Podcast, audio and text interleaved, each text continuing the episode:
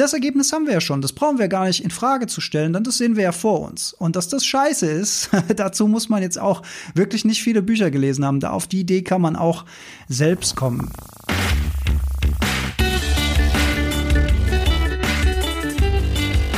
Die Heldenstunde, euer Podcast für ein gesundes und bewusstes Leben. Herzlich willkommen in der Heldenstunde. Es begrüßt dich dein Gastgeber Alexander Metzler. Schön, dass du wieder dabei bist. Die heutige Folge will ich mal ein bisschen besonders starten und zwar sponsere ich dir 30 Sekunden Ruhe. 30 Sekunden Ruhe in einem Audiopodcast. 30 Sekunden bei denen wir uns darauf konzentrieren können, was denn eigentlich so im Kopf passiert, indem wir die Beobachterposition einnehmen und gucken, was passiert denn im Gehirn, was für ein Gedanke kommt als erstes und die Zeit läuft ab jetzt.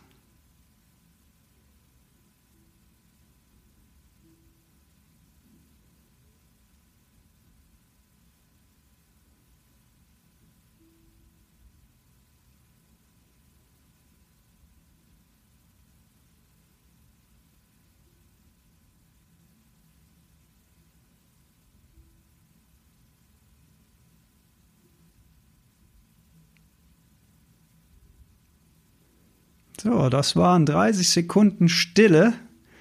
Und vielleicht habt ihr es ja geschafft, 30 Sekunden Stille auch im Kopf zu bewahren oder Gedanken kommen zu lassen und ziehen zu lassen wieder, sich also nicht einzulassen auf die Gedanken, auf das Konstrukt Gedanken, auf das Konstrukt Denker oder vom Ego geschaffene Fantasien oder Sorgen oder was auch immer da in unserem Kopf passiert.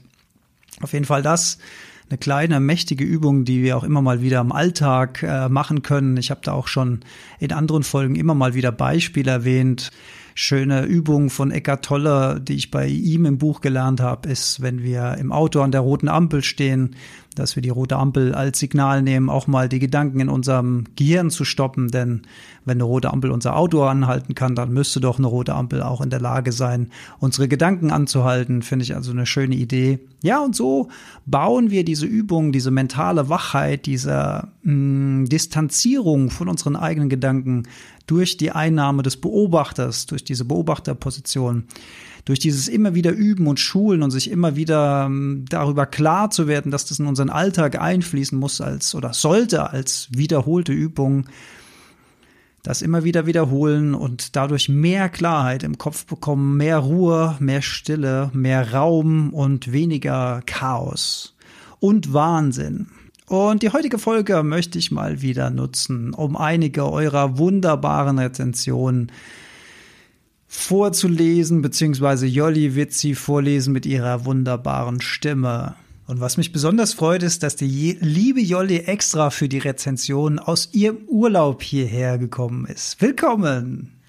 Ja, und ich habe ganz viele Sternchen in den Augen, denn ich sehe hier viele tolle Fünf-Sterne-Bewertungen, unter anderem von Nadi Beere, feinfühlig und mit viel Herzblut. Danke für die fünf Sterne.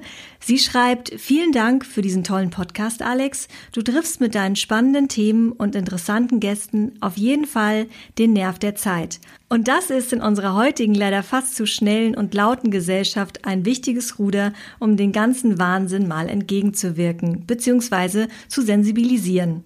Auf ganz viele weitere Podcasts. David Spoden schreibt, ein richtig guter Podcast und vergibt ebenfalls fünf Sterne. Ein richtig guter Podcast mit interessanten Themen. Alexander bereitet sich auf seine Interviewpartner sehr gut vor und man merkt seine Begeisterung im Interview. Auch die Themenauswahl finde ich sehr gut und interessant. Vielen Dank. Und 23 Föbe 23 vergibt ebenfalls fünf Sterne. Ein kleines Dankeschön für ein klasse Podcast-Erlebnis. Ich bin neu in der Podcast-Welt und sehr froh, fast direkt auf euch gestoßen zu sein. Ich wollte während der Autofahrt weniger Radio blabla und dafür mehr Gedankengut. Und genau das liefert ihr in jeder Folge. Macht weiter so. Vielen Dank, liebe Jolli, für das Einlesen und ich freue mich schon auf die nächste längere Folge mit uns beiden. Und ich erst. Ja, ganz lieben Dank für dieses hervorragende Feedback. Ich kann nur immer wieder betonen, wie sehr wir uns darüber freuen und dass das nicht selbstverständlich ist, Bewertungen zu äh, bekommen. Und immer wenn eine neue dazukommt, ja, wenn die natürlich gut ist, freuen wir uns hier wie kleine Kinder an Weihnachten. Und ja, Nadibere, die ist ja schon von ganz Anfang an dabei und teilt auch immer ganz viele Posts von mir in verschiedenen äh, Netzwerken, in den sozialen Medien. Das ist natürlich eine super, super Hilfe. Vielen Dank an der Stelle nochmal dafür. Das hilft natürlich unglaublich dabei, den Podcast zu verbreitern, neue Hörer zu finden beziehungsweise neue Hörer finden den Podcast, bleiben dann am Ball, teilen das wiederum. So wird es nach und nach bekannter und zieht größere Kreise. Und das ist natürlich eine kleine Unterstützung, die unglaublich viel hilft. Also wenn ihr Lust habt, mal Folgen zu teilen auf Facebook, von der Heldengruppenseite, äh, von der Heldengruppe oder von der Heldenstundenseite auf Facebook.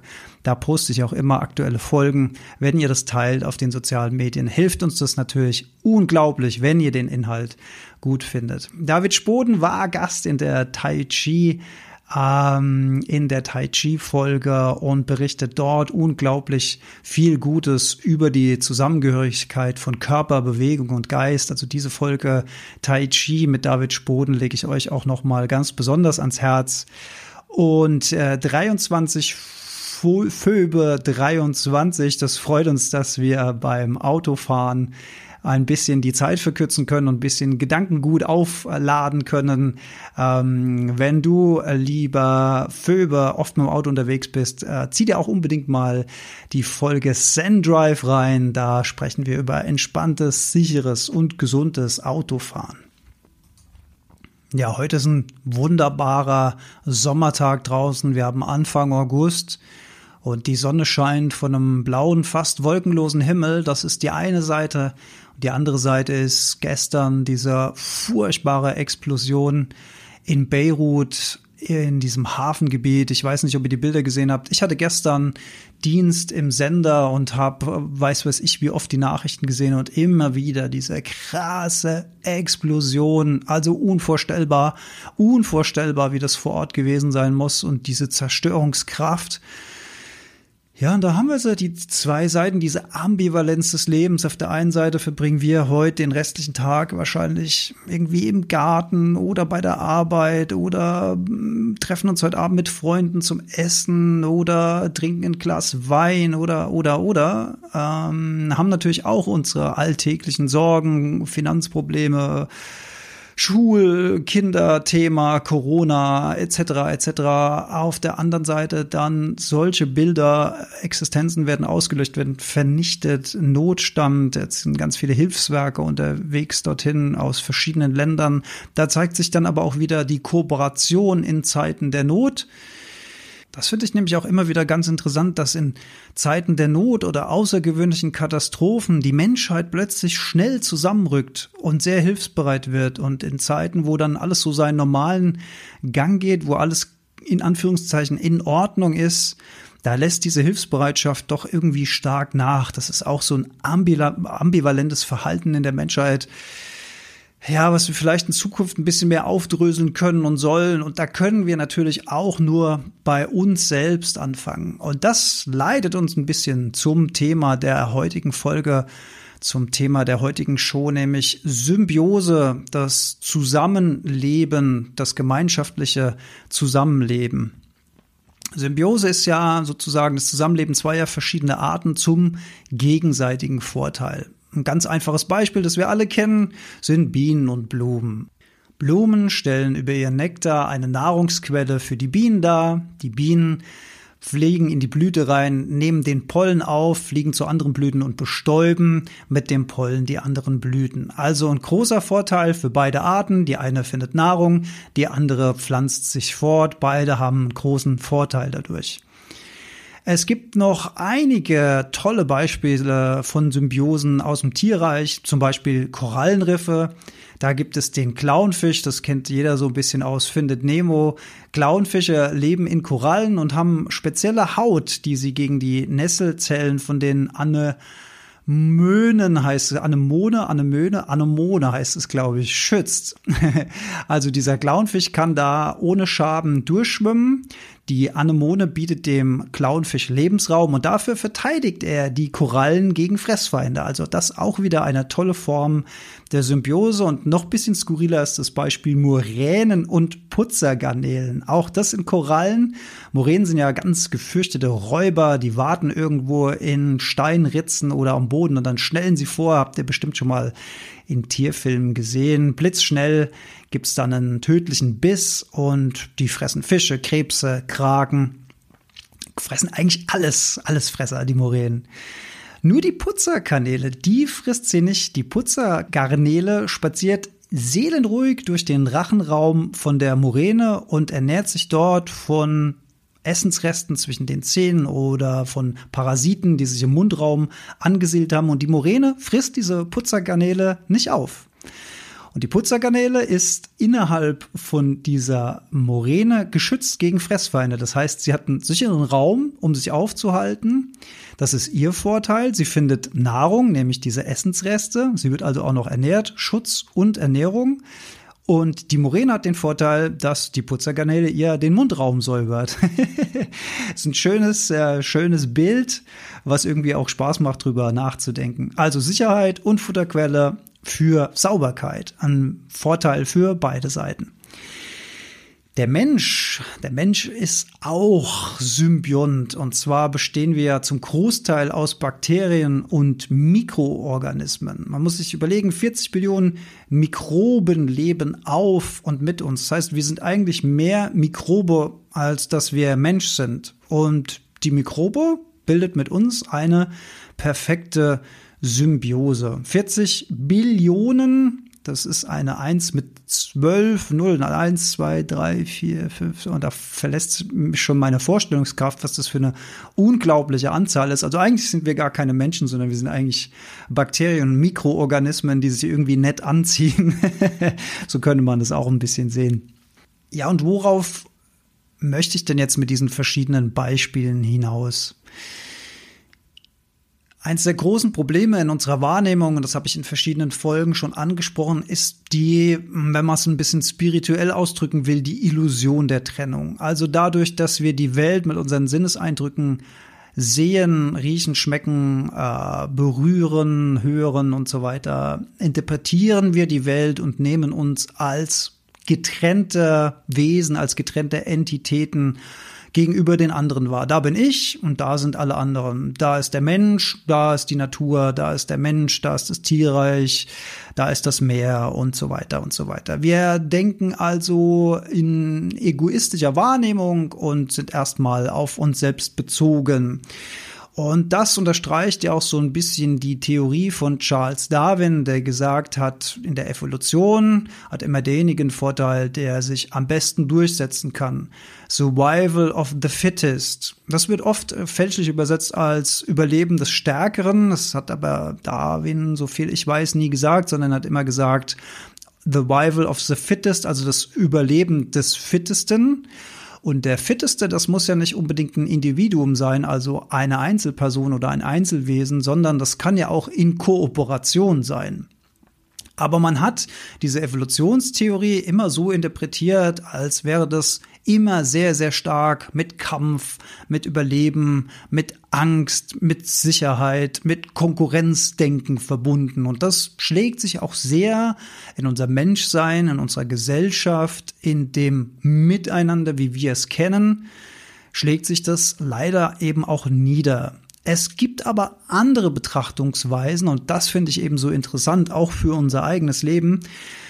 In den 60er Jahren gab es die Wissenschaftlerin Lynn Margulis. Die habt ihr vermutlich noch nie gehört. Und die hat eine andere These entwickelt, nämlich, dass die Evolution vor allen Dingen auf Basis von Kooperation entstanden ist.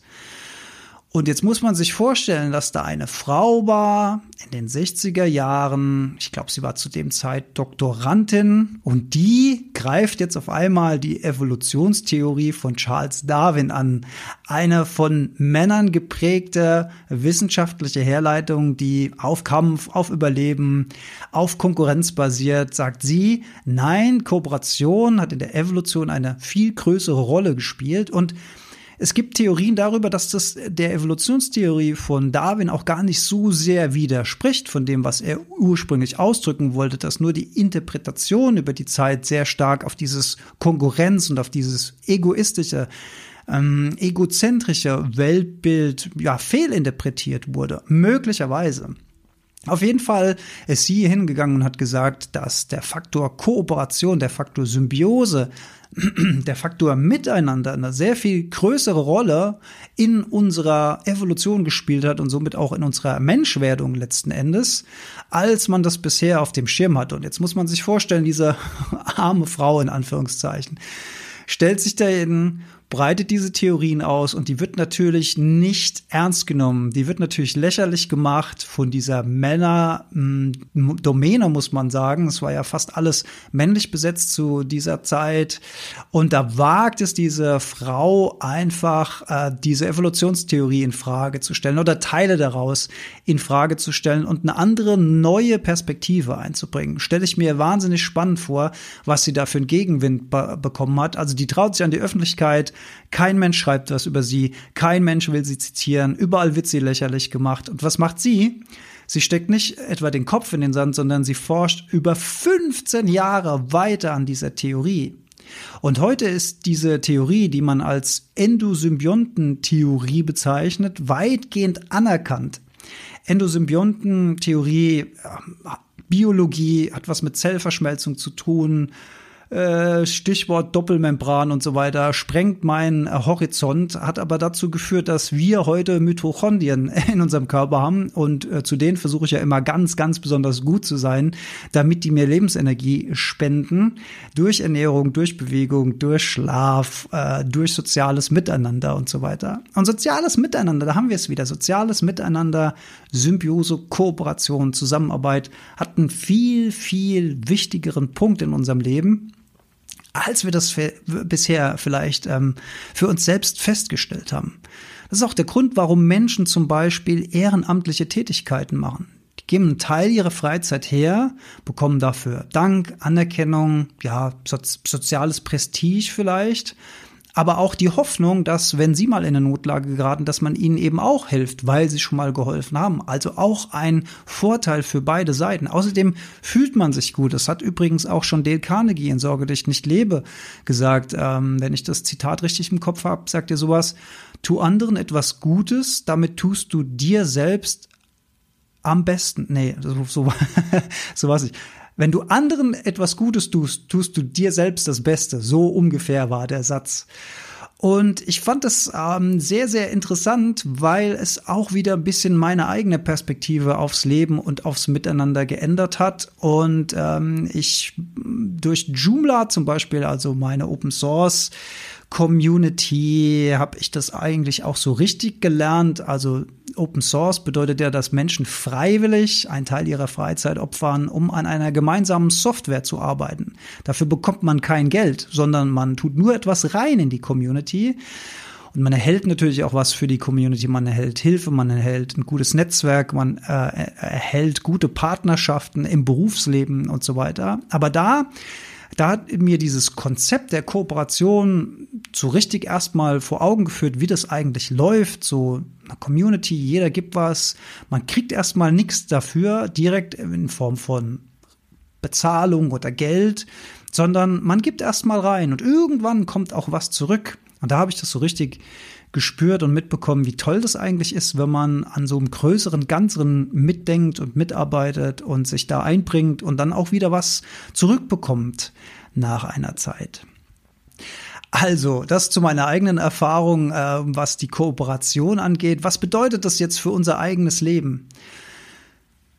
Wenn wir anfangen, uns weniger getrennt zu sehen von anderen, wenn wir anfangen, uns weniger getrennt zu sehen von der Natur, wenn wir damit beginnen, Trennung in unserem Kopf, aber auch in unserem Herz, also auf rationaler, aber auch auf emotionaler Ebene, ich will nicht sagen aufzulösen, aber durchlässiger werden zu lassen, wenn wir uns dieser Idee öffnen, dann trägt es einen Großteil zu unserer eigenen Zufriedenheit, zu unserem eigenen Glück zu unserem eigenen inneren Frieden bei. Denn wir fühlen uns nicht mehr so sehr isoliert, wir fühlen uns nicht mehr so sehr als kleine, abgetrennte Wesenseinheit von allen anderen, die um ihr Überleben kämpfen muss, sondern wir werden Teil von etwas Größerem, von etwas Ganzem. Und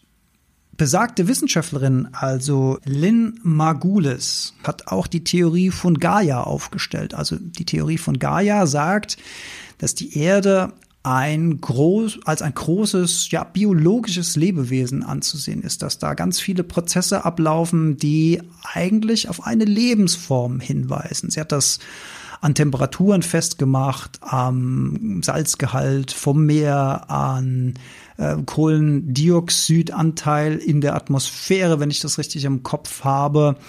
Äh, man könnte da jetzt wissenschaftlich tief reingehen, aber mein Herz, also das ist jetzt einfach nur dahin geredet, das ist eine persönliche Überzeugung von mir, aber mein Herz sagt, dass das der richtige Weg ist, dass das genau das ist, wie wir eigentlich die Erde und das Zusammenleben wahrnehmen sollten. Ich kann das nicht beweisen, ich kann einfach nur sagen, dass ich das fühle, dass dieser Weg in eine richtige Richtung geht. Denn wenn wir anfangen, uns miteinander verbunden zu fühlen, wenn wir anfangen, anderen zu helfen, wenn wir anfangen, uns als Teil einer Gemeinschaft zu sehen, ohne dabei unseren Individual, Individualismus, Indivi, unsere eigene, unsere eigene Persönlichkeit aufzugeben, wenn wir uns also als Einheit innerhalb einer Gemeinschaft betrachten, dann gibt es ganz viel Kraft und dann gibt es ganz viel Zuversicht und ganz viel positive Energie für das eigene Mindset. Und an der Stelle darf man auch nicht ganz vergessen, dass die Theorie der Endosymbiontentheorie von besagter Lynn Margulis am Anfang belächelt wurde und heute weitgehend anerkannt ist. Und möglicherweise wird das ja mit der Theorie von Gaia auch so passieren. Ich persönlich würde mich auf jeden Fall sehr, sehr darüber freuen, denn in dem Moment, wo wir uns nicht mehr getrennt von der Natur betrachten, sondern als Symbiose zwischen Tierreich, Flora, Fauna, maritimem Leben und uns selbst, indem wir das nicht mehr getrennt wahrnehmen. Was wäre das für ein unglaublicher Schritt in Richtung Umweltschutz? Dann wäre Umweltschutz nicht mehr Umweltschutz, sondern Menschenschutz. Denn am Ende des Tages sind wir alles miteinander kooperierende Wesen. Anderes Beispiel ist vielleicht nochmal die Zellen in unserem eigenen Körper. Die kooperieren auch miteinander, die tauschen sich auch Informationen aus. Und was passiert, wenn eine Zelle sozusagen egoistisch wird? Dann bekommt sie den Sterbebefehl nicht mehr, weitet sich, wuchert sich aus und es gibt Krebs. Und was passiert, wenn Krebs sich im ganzen Körper verteilt? Dann stirbt der Mensch, dann stirbt sozusagen der Wirt von dieser Symbiose. Ja, und so ein bisschen habe ich das Gefühl, agiert der Mensch im Moment noch auf ja, Mutter Erde, wenn man so sagen will. Das ist auch ganz interessant. Mutter Erde, dieser Begriff. Also die Mutter, die sich, die nährt, die versorgt, die umkümmert. Da ähm, hat vielleicht ein bisschen was mit diesem, mit dieser Idee auch zu tun. Vater Sonne aus der Entfernung spendet Vater Sonne Licht und Energie und Wärme und Mutter Erde kümmert sich direkt um ihre Kleinen. Naja, äh, wie auch immer, schwammig, aber ich finde diese Ideen sehr, sehr stark, denn die können uns in eine Zukunft führen, indem wir Umweltschutz nicht mehr als etwas betrachten, was wir notwendigerweise machen, um uns irgendwie selbst am Leben zu halten, sondern das wird zu einer Selbstverständlichkeit. Es wird einfach die Zukunft sein, dass wir dieses symbiontische Miteinander erleben und von uns selbst aus, ohne dass man uns das mit der Erziehung oder ohne dass man uns das als Wertesystem eintrichtern muss, sondern das wird eine Selbstverständlichkeit sein, wenn wir das erkennen, dass wir Teil des Großen und Ganzen sind. Ich lebe ja hier mitten in den Weinbergen und da gibt es eine ganz tolle neuere Erkenntnis aus der Wissenschaft, ist noch gar nicht so alt, dass es zum Beispiel auch im Weinbau Symbiosen gibt. Im Boden vom Weinberg sind verschiedene Bakterien, die die gesamte Weinpflanze besiedeln und damit beeinflussen sie Geschmack, Wachstum und auch die Qualität von den Trauben. Auch da wieder eine Symbiose. Also auch da kann man mal dran denken, wenn man sein Gläschen Biowein abends trinkt, dass da eine Symbiose vorher stattgefunden hat. Das sind alles so, ja, Wunder des Lebens. Und wenn wir uns diesen Wundern öffnen, wenn wir die wahrnehmen, wenn wir die sehen, dann kommt eine ganz andere Dimension in unser Leben, eine ganz andere Dimension der Wahrnehmung, die uns auch ein bisschen rausholt aus unserer eigenen kleinen Welt, die uns die Augen öffnet für diese Wunder, in denen wir leben. Das ist ja das, was wir ein bisschen verlieren, dadurch, dass wir immer abgelenkt sind, dadurch, dass wir immer getriggert werden von zum Beispiel den Medien, von Social Media, von Werbung, von Krediten, von Versicherungen, dieser ganze Kram, der an uns dranhängt, der einen Großteil unserer Aufmerksamkeit des Tages wegnimmt, der uns stresst und aushöhlt, der verschließt uns die Augen vor all diesen Dingen, die da draußen sind. Aber wenn wir uns den wieder öffnen, wenn wir denen Beachtung schenken, wenn unsere Energie dahin fließt, durch Wahrnehmung, durch Achtsamkeit, durch Beobachten, durch inneres Öffnen, dann wird uns auch wieder klarer, in was für einem Wunder wir da eigentlich leben. Und wenn uns das klarer wird, dann wird uns auch klarer, warum das so schützenswert ist, warum wir alle Schritte dazu tun müssten, dieses Wunder zu erhalten. Ja, das ist ein Wunder, in dem wir da leben. Mehr fällt mir dazu jetzt auch gerade nicht mehr ein. Und das ist irgendwie so traurig zu sehen, wie die Dinge sich entwickeln an verschiedenen Stellen. Aber zu dem Thema Traurigkeit möchte ich demnächst eine eigene Folge machen. Diese Resignation, die einem manchmal ergreift, wenn man so über die Dinge nachdenkt, wenn man über Krieg nachdenkt oder Ausbeutung von Tieren oder Zerstörung vom Regenwald. Das kann einem natürlich mit einer ähm, gewissen Hoffnungslosigkeit zurückhalten. Da möchte ich demnächst eine eigene Folge dazu machen, wie man am besten mit diesem Gefühl umgeht. Habe ich nämlich auch alles schon hinter mir. Kann ich vielleicht ein bisschen was Sinnstiftendes dazu sagen.